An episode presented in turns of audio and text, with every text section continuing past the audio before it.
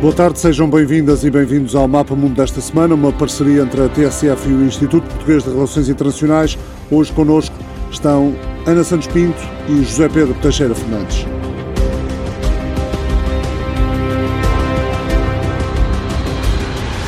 Os números indicam mais de 750 mil casos no mundo, para cima de 36 mil mortos.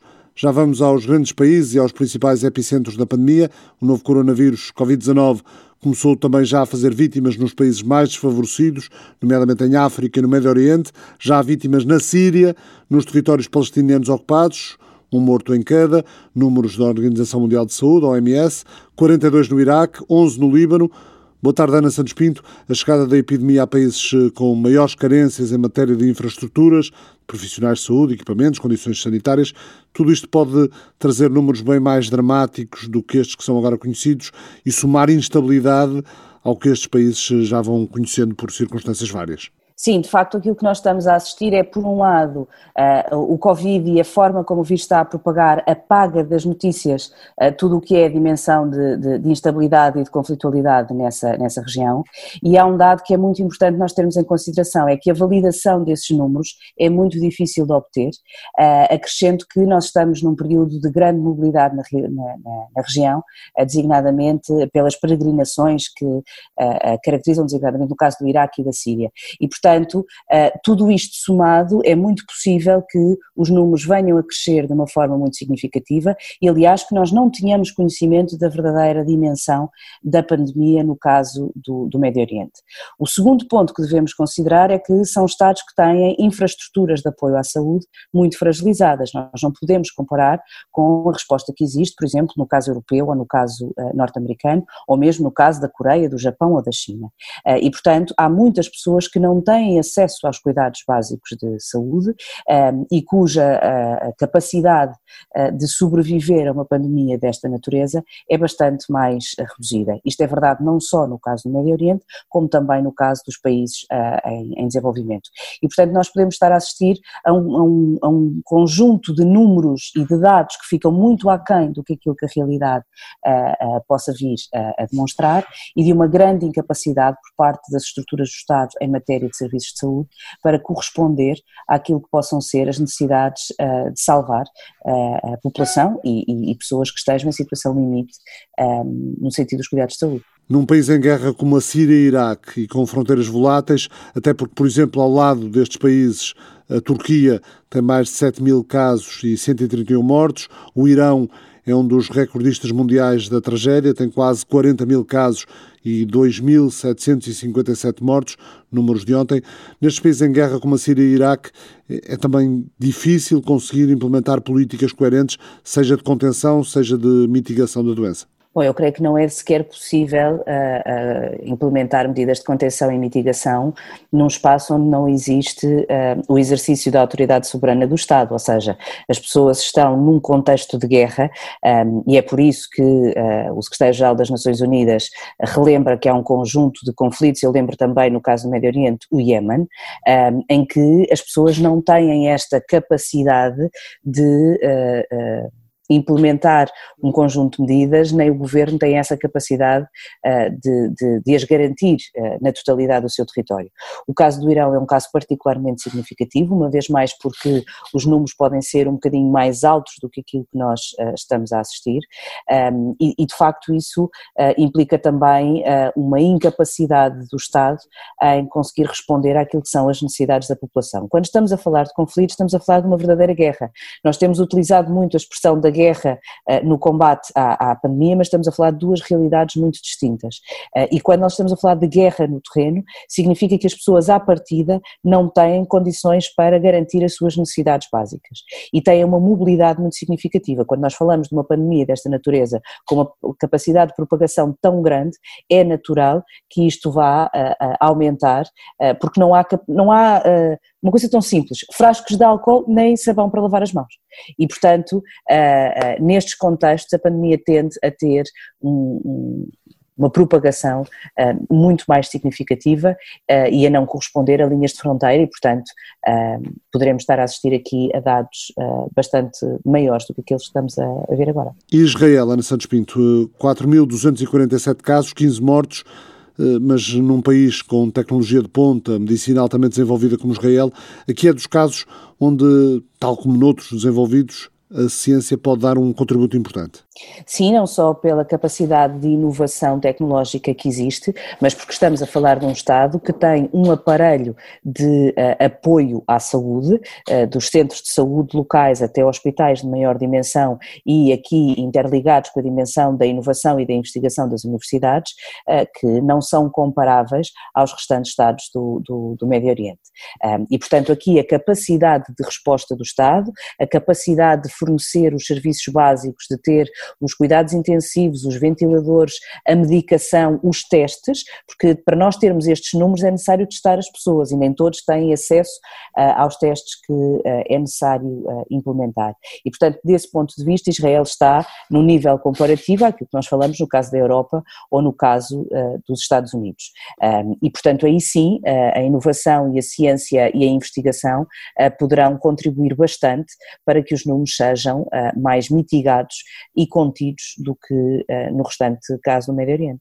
Sendo que o coronavírus parece ter sido aliado de Benjamin Netanyahu, o grande rival do primeiro-ministro e agora presidente do Parlamento, o antigo general Benny Gantz, um dos líderes da coligação azul, está disposto a juntar-se ao homem que governa Israel há década e meia, num governo de unidade nacional, já está confirmado. O homem da Aliança Centrista justificou esta autêntica pirueta política, o ruir da aliança de centro-esquerda anunciada no final da semana passada, com o sentido de Estado e a necessidade de combater o coronavírus, Netanyahu, sem maioria no Knesset e alvo de processos por corrupção, encontrou assim na pandemia uma saída política para permanecer no poder. Bom, a verdade é que encontrou. Uh, e os níveis de aprovação uh, que são conhecidos e os estudos que foram hoje divulgados uh, em relação a essa, a essa aceitação dizem que o Primeiro-Ministro tem uma aceitação de 60%, o Diretor-Geral de Saúde tem uma aceitação de quase 70% e os restantes membros do Governo nem tanto. E, portanto, Netanyahu e a forma como foi gerindo a comunicação em relação à resposta do Governo a este coronavírus, de facto, deu-lhe aqui a capacidade de se perpetuar, uh, pelo menos durante mais de 18 meses no poder. É a primeira vez este governo de unidade uh, implica uma presidência rotativa. Uh, o, o primeiro-ministro Netanyahu ficará nestas funções até setembro de 2021. Aí, a continuar o governo nessa altura, Benny Gantz assumirá aí a liderança do governo. Como dizia, é a primeira vez que nós vamos assistir a uma presidência rotativa desde o início da década de 80 em, em Israel. Um, e de alguma forma, Netanyahu foi muito inteligente na maneira como, como geriu esta questão, com o objetivo claro de se perpetuar uh, no poder. E os primeiros resultados dessa pirueta, como, como referias, de Benny Gantz é que, por exemplo, a Aliança Azul e Branca uh, partiu-se ao meio dentro do, do, do Knesset uh, e Benny Gantz fica com o grupo mais pequeno, apenas 14 dos membros, talvez mais dois, que possam continuar a apoiar. Aquele que, de acordo com as notícias, será o Ministro dos Negócios Estrangeiros, portanto Benny Gantz ficará com a pasta dos negócios estrangeiros. Agora, é também importante importante dizer que para além de Benny Gantz nunca ter aceito ser uh, uh, submisso a, a, Benjamin Netanyahu e nunca ter feito uma aliança nas duas eleições anteriores, há uma diferença muito significativa em relação à anexação dos territórios na Cisjordânia que divide Benny Gantz, que não aceita essa anexação, e o primeiro-ministro Netanyahu. Portanto, eu não sei se este governo de unidade nacional vai resistir durante estes primeiros uh, 18 meses, mas Netanyahu sai daqui com uma grande posição de de, de força uh, e afirmando-se como o líder nesta resposta do Estado uh, ao Covid-19 e à pandemia em Israel. A decisão de Gantz foi duramente criticada pelos colegas da Aliança, Yair Lapid e Moshe Alom, os, os outros líderes da coligação azul e branca. Yair Lapid, político, jornalista, escritor, líder de um partido que em português significa Há um Futuro, Yesh Atid, um partido político centrista que considera representar os interesses da classe média, Lapid afirmou: prometemos não nos sentarmos às ordens de um primeiro-ministro que enfrenta três acusações criminais de corrupção, julgamento adiado para 24 de maio. Prometemos não fazer parte de uma coligação de extremistas e chantagistas.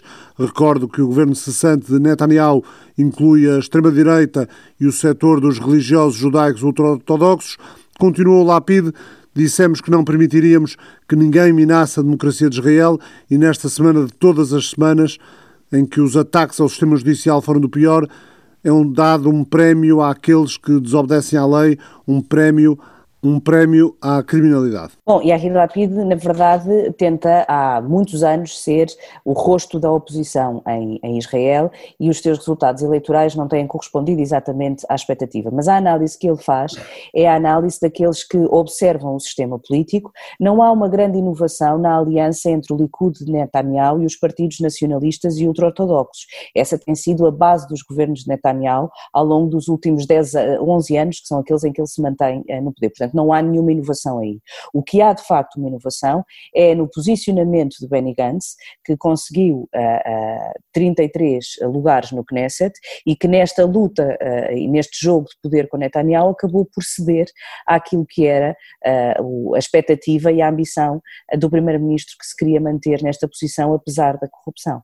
Uh, aquilo que se passou na semana passada em relação ao presidente do Knesset, do parlamento israelita, ao, à tensão que houve com o Supremo Tribunal de Justiça, é, é a razão da divisão entre o Parlamento pode funcionar sozinho sem um governo ou o, Parlamento serve de apoio e vive em função do governo. Esta é a questão central no funcionamento do sistema político israelita e daí que se tenha falado numa verdadeira crise constitucional, porque a noção era se o, se o Parlamento está ou não dependente do governo e se deve ou não ter uma independência daquilo que era uma futura aliança do, do ponto de vista da unidade nacional.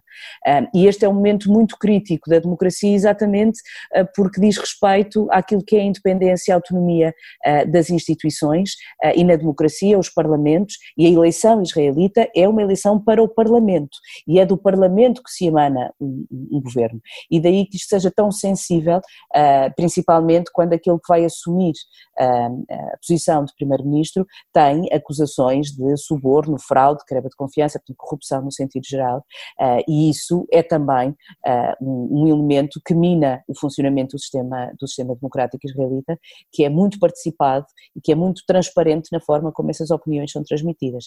Portanto, a semana passada foi uma semana muito difícil para a democracia israelita. Boa tarde, José Pedro Teixeira Fernandes, também investigador do IPRI. Um artigo do Jornal Público ontem, assinado por Clara Barata, eh, fazia a pergunta coronavírus, isso morreu muito mais gente na China do que os números oficiais dizem. Isto após o avolumar de suspeitas nas redes sociais chinesas eh, perante o número de urnas funerárias onde são colocadas as cinzas de pessoas eh, que morreram em Wuhan, a cidade onde surgiu o coronavírus. Eh, são suspeitas que lhe parecem minimamente legítimas ou devemos, por outro lado, confiar nas informações fornecidas pelas autoridades chinesas em matéria de contenção da propagação do vírus, que permitiu, aliás, ao país deixar de ocupar o primeiro lugar no número de casos? Já agora, refiro que os Estados Unidos têm eh, números de ontem, mais de 163 mil casos, mais de 3 mil mortos, um número já superior aos atentados contra as Torres Gêmeas.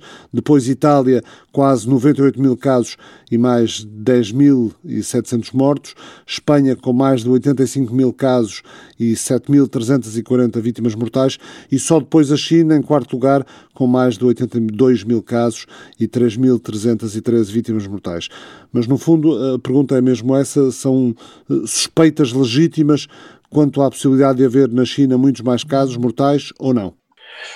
penso que sim, os dados que têm vindo a público e que vamos conhecendo, embora não sendo obviamente os dados oficiais do governo chinês, pelo contrário, contrariam-no, uh, mas cruzando informação a vários níveis, nós provavelmente chegamos à conclusão que os números chineses estão largamente subestimados. É verdade que isso não nos permite dar um número rigoroso alternativo, mas permite-nos levantar interrogações legítimas sobre qual será efetivamente a dimensão das vítimas na China Seja das pessoas que faleceram, eh, seja daquelas que estarão infectadas. Eh, eu penso que há várias razões que convergem para uma suspeita razoavelmente fundada, ou bastante fundada, dessa, desse subestimar desses dados. Eh, desde logo, pelo menos desde o início deste mês, pontualmente nós temos visto, inclusive na imprensa ocidental, alguns relatos que vão surgindo aqui e ali dos próprios cidadãos chineses que estão na zona, invocando muitas dúvidas e até, ao contrário do que o governo procura chinês mostrar aqui no exterior, contestação às medidas que estão sendo tomadas e contestação até à, à, dimensão real uh, desta tragédia humana que em todos os países está a ocorrer. Um, em segundo lugar, eh, nós temos aqui, eh, e penso que a China também tem aqui este problema, que é eh, a questão da gestão política destes números pode estar a ser feita quer pelo governo central chinês, que leva no limite ao Xi Jinping, ao seu presidente, quer ser um problema que até vem mais das autoridades locais. É uma coisa que eu também me interrogo e, e confesso que não tenho resposta e penso que é muito difícil quem está no exterior poder avaliar isso. Provavelmente as autoridades locais estão a ser extraordinárias extraordinariamente pressionadas para apresentarem bons resultados, nomeadamente na província mais afetada. E elas próprias estarão com medo de represálias do Poder Central se não tiverem esses números. Portanto, também pode haver aqui uma tentação, até por sobrevivência política, delas próprias não passarem informação correta a nível central. Em qualquer caso, eh, o resultado final disto, seja por razões políticas fundamentalmente, seja porque depois até na contabilização, há dificuldades técnicas, há meios até diagnóstico que não permitem fazer esse diagnóstico corretamente ou catalogar as mortes corretamente. Eu julgo que a combinação disto tudo, não sabendo exatamente qual é a causa principal disto, uh, leva a um valor bastante inferior do que provavelmente é a realidade. Uh, até porque uh, o caso da China tem muitas dificuldades em manter os números baixos, apesar das medidas excepcionalmente duras do contacto social, para evitar o contacto social que foram feitas na China e que até nos surpreenderam muito no início. Eh, na realidade, a China tem eh, por um lado, condições sanitárias em média muito mais fracas que na Europa, eh, mesmo tendo em conta os enormes saltos que deu. Tem uma enorme massa humana que dificulta muito o parar o, contágio social. Portanto, é extraordinariamente surpreendente que os números sejam tão baixos uh, e estejam nos patamares que a China diz. Eles, praticamente as mortes fixaram-se à volta dos 3.300 pessoas e uh, os números uh, aumentam mu muito pouco. eu confesso que isso me merece muitas dúvidas e, sinceramente, acho que está a ser feita uma gestão política desses números sem refletirem a realidade no terreno. Wuhan tem 11 milhões de habitantes, é um Portugal inteiro. Teve cerca de 50 mil casos de Covid-19, mais de 2.500 mortos. A autorização às famílias para que possam levantar as cinzas uh, dos entes queridos uh, faz parte de um, de um, aliviar progressivo das medidas de emergência, após mais de dois meses de duro confinamento. Eh, o número de casos novos na cidade caiu praticamente para zero nos últimos dias. A revista Caixin fala, no entanto, em funerárias a receber 2.500, 3.500 urnas só nos últimos dias da semana passada, admitindo que na cidade e só na cidade possam ter sido distribuídas 45 mil urnas.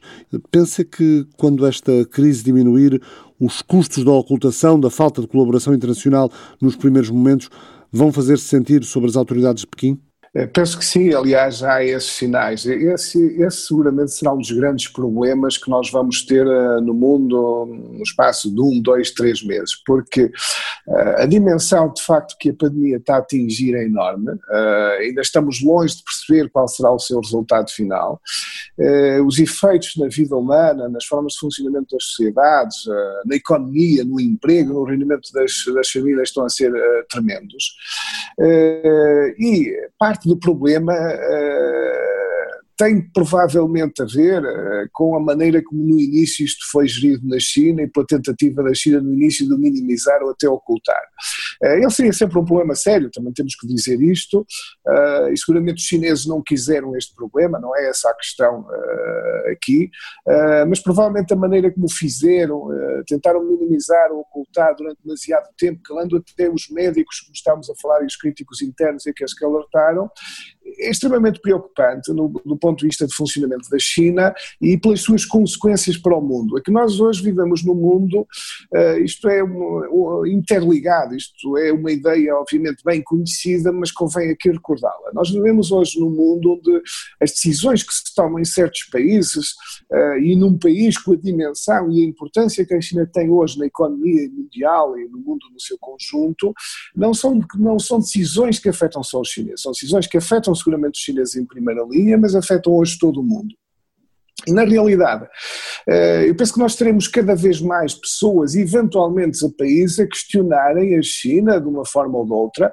Aliás, até há alguns indícios, não sei se isto tem um fundamento jurídico sólido, porque isto depois seria outra discussão, mas até alguns indícios de possíveis ações sobre o ponto de vista de direito internacional contra o governo chinês, considerando que a má gestão inicial, a ocultação de certa informação, agravou e intensificou estes danos a nível internacional. Isto obviamente será uma coisa a ver, será um terreno próprio no plano jurídico, uh, mas penso que esse, esse, esse sentimento se vai instalar, aliás provavelmente antecipando esse, esse problema e com receio já disso que a China está a procurar uh, mostrar que agora inverteu a situação e até já está a ajudar o resto do mundo com a sua experiência, com os seus meios a combater a pandemia. Penso que grande parte de, uh, dessa atitude chinesa, que até certo ponto obviamente é meritória, uh, mas é certamente muito política também para tentar cortar caminho a essa reação.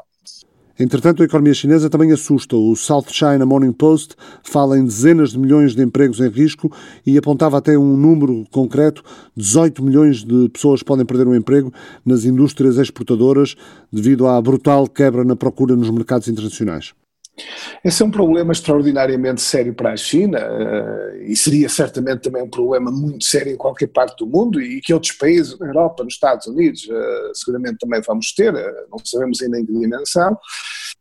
mas a China ganhou, e o governo chinês ganhou um enorme prestígio interno e internacional pelos seus grandes sucessos económicos dos últimos 25, 30 anos. Agora, isto é uma coisa que tem que ser reconhecida à China e, a evolução que ela teve realmente nestas três décadas. Uh, portanto, trouxe para a sua população uma melhoria genérica do bem-estar, mais empregos, o país deu um salto enorme. Mas, uh, de facto, essa quebra e a dimensão dessa quebra traz um problema sério, social e económico, uh, e que obviamente pode ser uma bolha de descontentamento a alastrar para o resto da sociedade chinesa. nesse aspecto, julgo que a China tem aqui uma gestão muito delicada, e o governo chinês tem, obviamente, aqui uma gestão extraordinária também delicada. E provavelmente eh, o facto da China estar eh, neste momento já a procurar retomar a generalidade da sua atividade económica e voltar no fundo a ter as suas fábricas a trabalhar e a produção mais ou menos normal, eh, eu julgo que isto é uma peça eh, daquilo que falávamos anteriormente, ou seja, a prioridade chinesa nesta altura Uh, julgo que não tanto para a epidemia ou pandemia estar tão combatida quanto a China quer dizer, mas mais pelo imperativo económico da necessidade de voltar a pôr a economia a funcionar e pelo receio que a população eventualmente até se revolte pela perda de empregos e más condições, uh, eventualmente depois económicas e de subsistência, uh, será isso que neste momento está a comandar as operações políticas da China, eventualmente, parece-me até à custa de riscos com alguma gravidade para a sua própria população. No China Daily, publicação online estatal chinesa em língua inglesa, Wang Lili escrevia no sábado que a China e os Estados Unidos deviam combater juntos o novo coronavírus. Eh, diz que qualquer recessão ligada ao coronavírus poderá trazer um pico da automação do trabalho e que as economias não estão nesta altura preparadas para isso e que isso vai ter grandes custos sociais. Da China para os Estados Unidos, José Pedro Teixeira Fernandes, como é que avalia os diferentes discursos e práticas que o Presidente Trump e a administração norte-americana têm tido nesta crise? Eh, bom, eh, no caso dos Estados Unidos e no caso do seu Presidente Donald Trump, realmente ele também começou bastante mal a gestão deste caso. Uh, nos primeiros tempos, uh, fundamentalmente olhando de fora para o problema, como se não tivesse nada a ver, uh, até há uma expressão infeliz do vírus chinês, no pior sentido eventualmente que pode significar, eh, que circulou também muito em certos meios dos Estados Unidos. Eh, numa segunda fase, eh, subestimando o impacto, onde já se percebia que o vírus ia alastrar um pouco para o resto do mundo, mas subestimando o impacto que iria ter também na economia e sociedade norte-americana. Numa terceira fase, que é mais ou menos a que nos encontramos agora, de alguma forma já ajustando as medidas, eh, muito a contragosto em função do discurso inicial, eh, mais ou menos aquilo que também já vamos vendo um pouco nos países europeus, ou seja, o diminuir a atividade económica, o isolamento social, ou colocar as pessoas quando necessário de quarentena, e esse tipo de situações que acabam por ser os meios possíveis é, para minimizar o problema. De facto, aqui a questão central, hum, e agora focando no aspecto da cooperação. Essa seria realmente a solução ideal, seria a solução ideal que eh, quer o governo chinês, quer o governo norte-americano, quer obviamente um pouco todos os governos do mundo pudessem colaborar o mais possível, uh, de espírito aberto, na solução, uh, quer do problema de saúde pública, quer mitigar e diminuir os custos económicos e sociais do que estamos aqui a assistir, que não, realmente não tem precedentes nesta história mais moderna, pelo menos da globalização.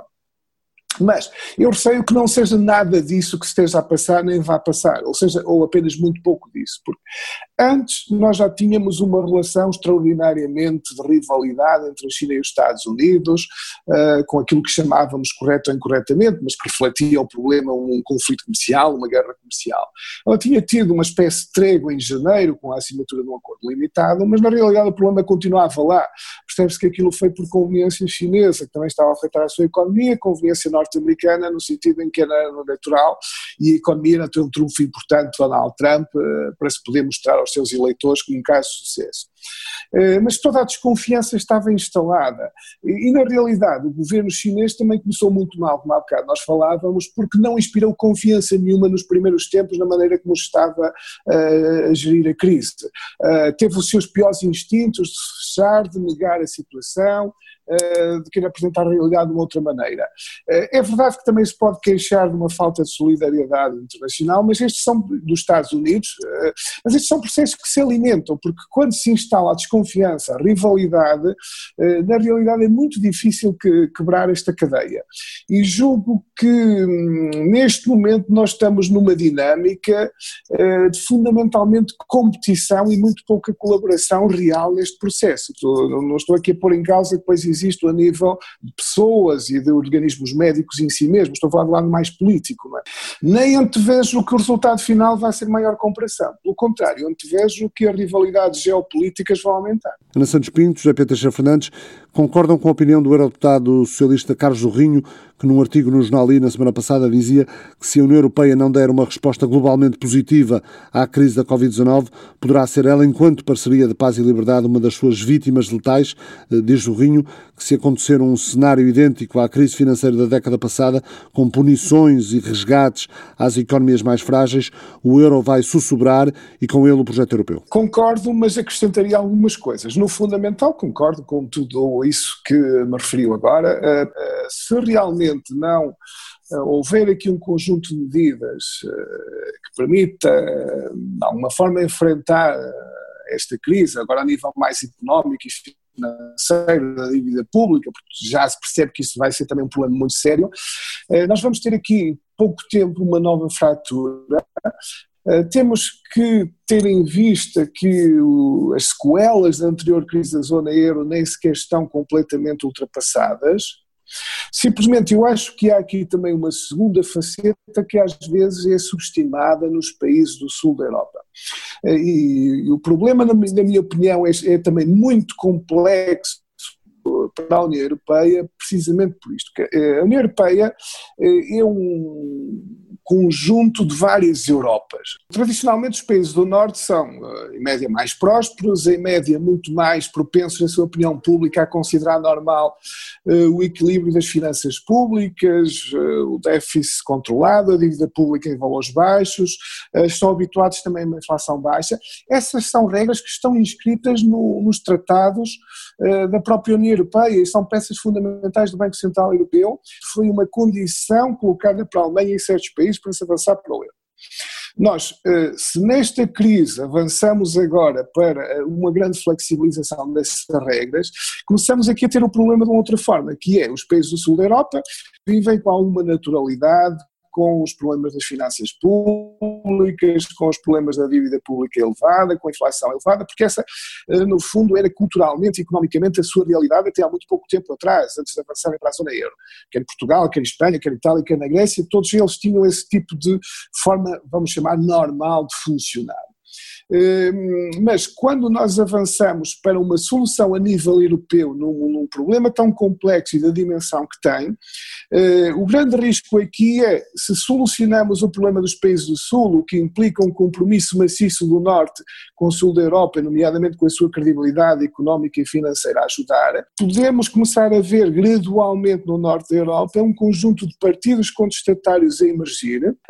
A alternativa para a Alemanha chegou ao poder não a contestar a imigração, mas chegou inicialmente, desculpe, não foi ao poder, emergiu como partido, a contestar o euro. Não nos podemos esquecer como o segundo argumento mais usado pelos defensores do Brexit era o que o Reino Unido pagava como contribuinte líquido para a União Europeia. Todos estes países são contribuintes líquidos. Na Holanda é o país onde per capita a população paga mais para a União Europeia. E seguramente haverá partidos nesses países que vão fazer uma campanha drástica contra a União Europeia e contra a zona euro a partir disso. Portanto, eu receio muito eh, que qualquer uma destas soluções vá ter custos políticos muito grandes. E o caso da Itália está no cruzamento de todas estas linhas. Por uma dívida pública extraordinariamente elevada, a segunda a seguir à Grécia, por ser o país onde já existia a ideia de uma moeda paralela no verão de 2019, que não tinha nada a ver com isto, por haver duas Itálias, uma do Norte e do Sul, que também nunca encaixaram bem, que agora vão voltar a fragmentar, e por já haver um sentimento que o euro é uma moeda feita à medida da Alemanha e do Norte da Europa e que nunca beneficiou a economia italiana. Vamos ver como sai desta encruzilhada. Sim, nós estamos num ponto muito importante do projeto europeu porque nós não estamos a falar num contexto em que exista uma má gestão das contas públicas. Nós estamos a falar num contexto de pandemia em que existe uma necessidade de socorrer às pessoas, aos cidadãos europeus uh, e uh, em que em países europeus como o caso de Itália ou o caso de Espanha estamos a assistir a, milhares de infectados uh, e várias centenas de mortes e que ultrapassam até os milhares. E portanto esta é uma situação situação completamente diferente daquela que falámos no, no contexto da crise financeira. É verdade que podemos antecipar que a crise económica será muito significativa uh, e, e, que terá impacto na vida de todos nós. Mas vamos olhar para aquilo que é o caso da Itália. A Itália teve um problema com a solidariedade europeia em relação à crise das migrações, que já tinha sido antecedido pelo, pela, pela crise económica e financeira e que agora volta a ter um problema com a solidariedade europeia num momento particularmente difícil para a sociedade uh, italiana. E, portanto, se nós formos acumulando estas uh, resistências uh, nas, nas, comunidades europeias e em sociedades dos países dos, dos Estados-membros, nós deixamos de ter uma ligação no projeto europeu. E, portanto, aquilo que nesta altura se coloca em cima da mesa do ponto de vista da decisão não é o instrumento financeiro, é a decisão política de partilharmos aquilo que é um momento que antecipamos de enorme dificuldade uh, e que terá consequências para os próximos 5 ou 10 anos. Este é um momento de decisão política, não é um momento de decisão uh, financeira. É claro que temos que ter estas medidas paliativas de curto prazo, mas nós queremos perceber para que é que a União Europeia serve. E se a União Europeia serve para termos uma capacidade de resposta do ponto de vista monetário e termos um euro, isso significa também que precisamos de uma União Europeia que os cidadãos sintam como respaldo para momentos de dificuldade como esta. e este parece-me ser o principal desafio. As pessoas vão ou não reconhecer a legitimidade da União Europeia para responder num problema onde milhares de europeus estão a perder a vida. E este não é uma circunstância meramente tecnocrata. E qualquer decisão tecnocrata nesta altura uh, pode gerar um ressentimento que vai levar a uma desfragmentação do projeto europeu, certamente. Ana Santos Pinto, cooperação e solidariedade uh, precisam de estar na primeira linha dos discursos, uh, isso é pacífico, faz parte dos, dos valores fundacionais da União Europeia, da construção do projeto europeu mas o arrastar de uma crise económica pode, mais uma vez, deixar esses valores eh, fundamentais eh, para planos bem mais secundários. O ponto é que, quando as pessoas são uh, confrontadas com uma decisão desta natureza, uh, as próprias sociedades vão exigir aos governos que tomem uh, medidas. E, portanto, nós aqui, no, no contexto europeu, isso ficou muito evidente no último Conselho, existe uma divergência sobre qual é o nível de partilha de que estamos a falar.